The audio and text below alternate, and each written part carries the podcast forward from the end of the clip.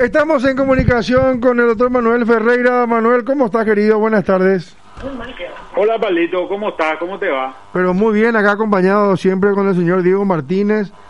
Y Manuel, eh, cada vez que hablamos, gracias a Dios, explotan las redes porque bajas información o comentarios son tan importantes. ¿Dónde estamos parados económicamente y qué, cómo ves el panorama, Manu?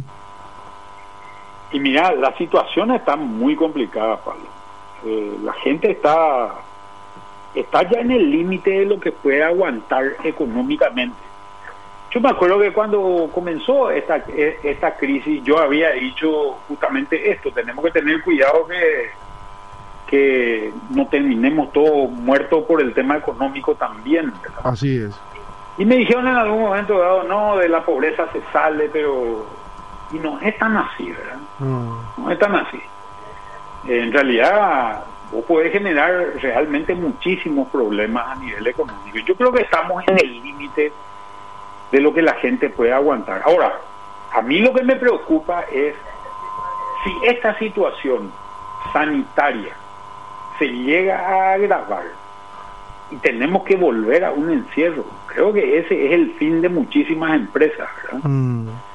Y creo que eso es, es- es- es- a eso hay que tener hay que tenerle mucho cuidado ¿Cierto? que no ocurran ese tipo de cosas. Sí, sí, y que, y, y que, y que el- esta locura de- del, del movimiento que hay en las calles es medio, o Dios no quiera, ¿verdad, Manuel? Pero eh, apunta que cualquier cosa puede pasar.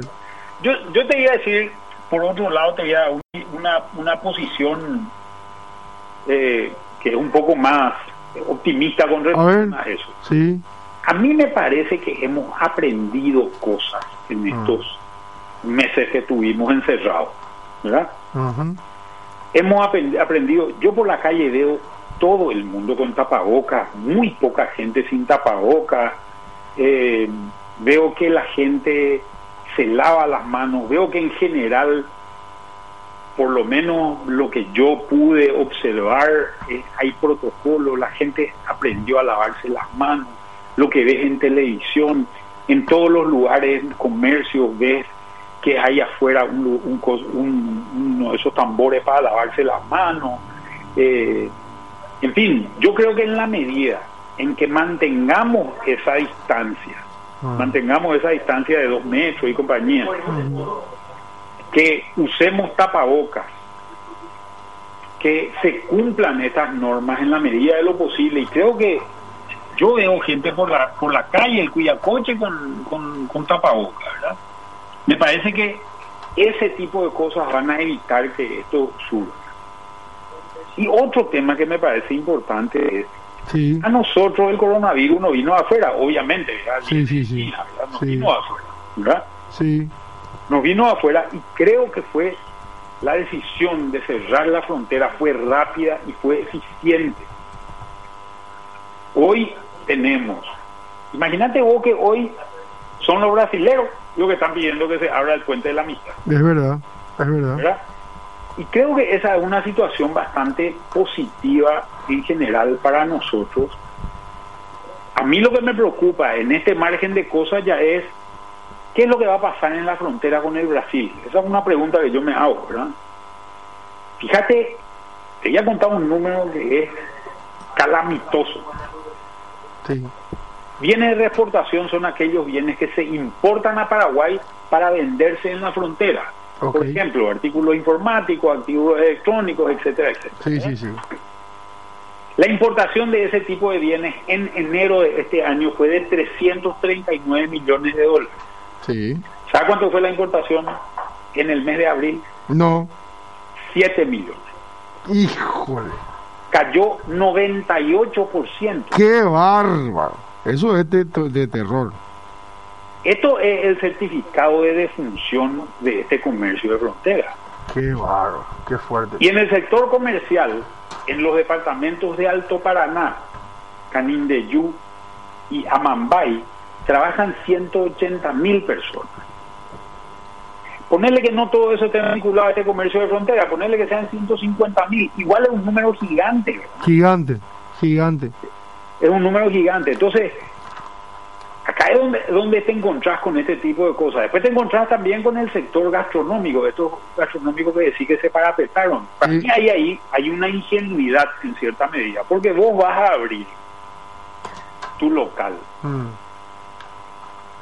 Y si abrís en Barestepe, lo primero que te puede pasar es que la fiscalía te, te, te impute. Sí, eso es lo que yo le dije ahí a ellos justamente. ¿verdad? Siempre que ya están mal heridos, vienen y, te, te, meten otra una multa y te imputan.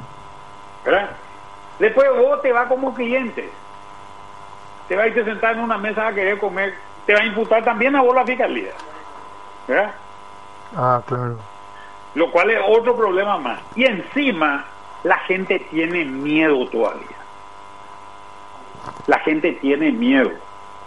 Y no es por la prohibición del Estado, es porque hemos sufrido durante los últimos tres meses un bombardeo de información de todas las cosas que te hace el coronavirus, de cómo te afecta, de toda esa historia, ¿verdad? Mm. Entonces, decime si vos no tenés miedo de estar muy cerca de cierta gente, de gente que no le conoce sobre todo. El paraguayo también es medio medio ingenuo en algunas cosas. El paraguayo cree que su amigo y que su pariente no le van a contagiar, ¿verdad? Que es una, una cosa medio rara, ¿verdad? Entonces vos le podés abrazar a tu amigo y tu amigo no te va a hacer nada, pero el desconocido sí te puede contagiar, ¿verdad? Pero vos tu amigo no sabe por dónde anduvo, tu hermano no sabe por dónde anduvo, tus hijos no saben por dónde anduvieron, ¿verdad? Entonces, y se puede haber contagiado, ¿verdad? Entonces, Creo que esto es lo que tenemos que cuidar. Creo que tiene que seguir una gran campaña de comunicación donde ustedes, los medios de prensa, son la clave, ¿verdad? De convencerle a la gente de que siga usando estas cosas. Tapabocas, siga lavándose las manos, manteniendo la distancia social, etcétera, etcétera, etcétera. ¿verdad? Entonces, tener una reunión en la medida de lo posible, si puede tener una reunión en un lugar abierto, mejor eh, etcétera, etcétera. Creo que estas son las condiciones y creo que las empresas tienen que ser lo suficientemente responsables para tener protocolos detallados y serios de cobertura. Manuel, por ejemplo, estamos hablando acá en la preproducción, yo le decía a los perros, por ejemplo, algo que me dijo mi señora, yo ni, ni lo pensé porque como no es mi rubro, ¿por qué no? ¿Por qué en el protocolo se cerraron las playas de auto, por ejemplo? Sí en un supermercado hay ponerle, no sé, 70 mil ítems, ¿verdad? Y en, un, en una playa de vehículos, ¿cuánto lo puede haber? ¿30, 40? Claro. No, pero hay más cosas que esa. Hay más cosas que esa. Por ejemplo, eh, decían, por ejemplo, esto de las grandes tiendas, así tipo Unicentro, Nueva Americana, ese tipo de tiendas, ¿verdad? Sí. Eh, decían, decían, nosotros recibimos, un supermercado recibe 4.000 personas, nosotros recibimos 200. Por día. Pero hay otra cosa también que hay que cuidar. Yo creo que cuando hablamos de, de una cuarentena inteligente, en realidad a quien realmente hay que proteger es a la gente que tiene enfermedades de base o la gente que es más vulnerable, que son la gente de, de, más edad. Mm. Nosotros hicimos un trabajo donde sacamos los niveles de ingreso promedio por rango de edad cada cinco años. Cosa es que más o menos cerrar toda la economía paraguaya te cuesta, número más, número menos, 3 mil millones de dólares por mes. ¿verdad? Pero si vos le aislas a los grupos solamente con problemas, este número baja al 10%, o sea, de 300 millones de dólares. ¿verdad? Y podés cuidarle a la gente de mayor edad y darle cobertura y protegerle mejor.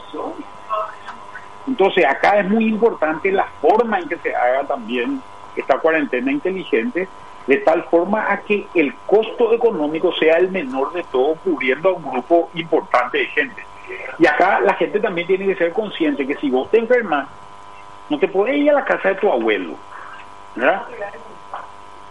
Tenés que cuidarle también a la, a, la, gente mayor que vive en tu casa o que vive cerca de tu casa o a quien le visitas, ¿verdad? Sí, sí, sí, tal cual, tal cual. Fíjate que gran parte de la mortalidad que se nota, que se notó en países de gente muy vieja como España o Italia, mm. eran los asilos de ancianos, por ejemplo, ¿verdad? donde de repente, o en Estados Unidos mismo, ¿verdad? Donde entraba de repente el virus y mataba 70, 80, 90, 90 eh, eh, personas de, de tercera edad, ¿verdad? Ese tipo de cosas son las que hay que cuidar, ¿verdad? Porque ahí es donde está la debilidad del, del, de la salud, sobre todo. Diego. Doctor, tengo solo dos consultas. La primera, ¿es el camino adecuado recurrir a un nuevo endeudamiento para reactivar la economía en Paraguay? Bueno, mira, lo primero que tenés que ver es cuál es la salida que tenés. ¿verdad? ¿Cómo vos financias un gasto público? Por acá, el problema es, vos tenés que generarle un impulso a la economía, porque la economía sola no va a arrancar, porque se cortaron las cadenas de pago y hay muchas empresas que se quedaron extremadamente debilitadas con esto. Entonces, vas a tener que generar una, serie de programas públicos que hacen falta. ¿Cómo financias esos programas públicos? Una alternativa es eh, subir los impuestos. Si vos subís los impuestos, el problema que tenés es como esas empresas están muy debilitadas, entonces una empresa que ganó cero este año o que perdió dinero este año, no le puede subir el impuesto a la renta al 15% y no va a pasar nada, porque 15 sobre cero es lo mismo que 10 sobre cero, los dos son cero. Eh, esa empresa le ha caído su venta terriblemente. Fíjate en estas empresas que estaba hablando del caso de Ciudad del Este que le cayó 98%. O sea, hoy facturan el 2% de lo que facturaban mm. antes. ¿Qué impuesto, qué IVA le vas a cobrar? Si no están vendiendo nada. ¿Verdad? Entonces, no hay forma, sería una, es, es, es ingenuo pensar que se puede hacer cosas por ese lado. La otra alternativa que tenés es reducir los gastos bienvenido la reducción de gastos, tenés que pero tenés que empezar a recortar gastos en serio. Mucha gente me decía, lo que pasa es que la solución está en manos del problema, ¿verdad? Y el problema de lo que hacen subir los gastos normalmente son los políticos, ¿verdad? Y ellos son los que tienen que decidir recortar los gastos. No va a ser fácil esa vía, pero creo que es una vía que hay que probar. Doctor. La alternativa que tenés es deuda. Claro. ¿Cómo, o, si no, ¿cómo vas a financiar? Vas a tener que patear esto a largo plazo. Y la cuarta alternativa, que para mí es la más interesante de todas, es que Itaipú te ponga la plata. ¿Cómo te puede poner Itaipú la plata? De dos formas. Primera forma, que emita Itaipú una deuda, levante los royalties y le pague a cada uno de los dos países. Dos mil, tres mil, cinco mil, diez mil millones de dólares Itaipú aguanta. ¿Por qué aguanta? Porque hoy los gastos, ¿cómo, ¿cómo hoy se define el precio de la energía en Itaipú? Es la suma del gasto de explotación más los royalties más el servicio de la deuda. Esto alcanza 3.200 millones de dólares, de los cuales 2.000 el servicio de la deuda. Y esto se acaba en el 2022. Por tanto, Itaipú tiene espacio para endeudarse a mediano y largo plazo y puede hacer esto. Pero esto necesita la decisión de ambos gobiernos. La otra alternativa es los gastos de explotación, que hoy son de 800 millones de dólares, subirlo, por ejemplo, a mil millones de dólares por los próximos 20 años. Y decir, esos 200 millones va a ir a cada parte, esos 200 millones va a ir un, un pedazo a cada parte, y se garantiza que durante los próximos 20 años va a existir. Son como pagarés de 100, 150 millones de dólares por año durante los próximos 20 años y eso lo podemos descontar. Ese, ese, esa es una operación financiera que se llama securitización mm. y conseguir 2.500, 3.000 millones de dólares que son ingresos genuinos y no le vamos a deber plata a nadie con ese tipo de cosas. Así que creo que hay alternativas que se pueden... Hay opciones, hay opciones. ¿Cuál es tu última pregunta, Diego? La última, doctor, a su criterio, una vez que termine la pandemia, ¿a qué rubros cree les costará mucho más reponerse? Y bueno, yo creo que los rubros más complicados van a ser estos rubros que vemos que necesitan mucho aglutinamiento de gente para poder funcionar. Los restaurantes, el sector gastronómico en general y los sectores comerciales vinculados a eso creo que van a ser los más complicados. Pero ojo, acá se pueden tomar medidas que ayuden a que también la gente pueda salir más rápido del problema. Por ejemplo, muchísima gente va a entrar en Inforcom, por dar un dato, ¿verdad? Pero si las exigencias que el Banco Central le impone a los bancos para que ciertas carteras de Inforcom, llamémosle la franja COVID de Inforcom, por ponerle un número cualquiera, eh, pueda estar excluida de los análisis de riesgo.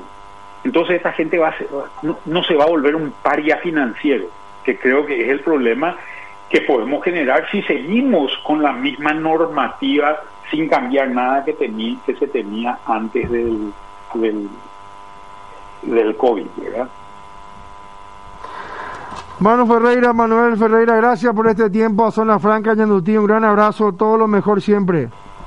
Gran abrazo, Paldito, Diego, y un gran saludo a la audiencia. Muchas gracias. Muchísimas gracias.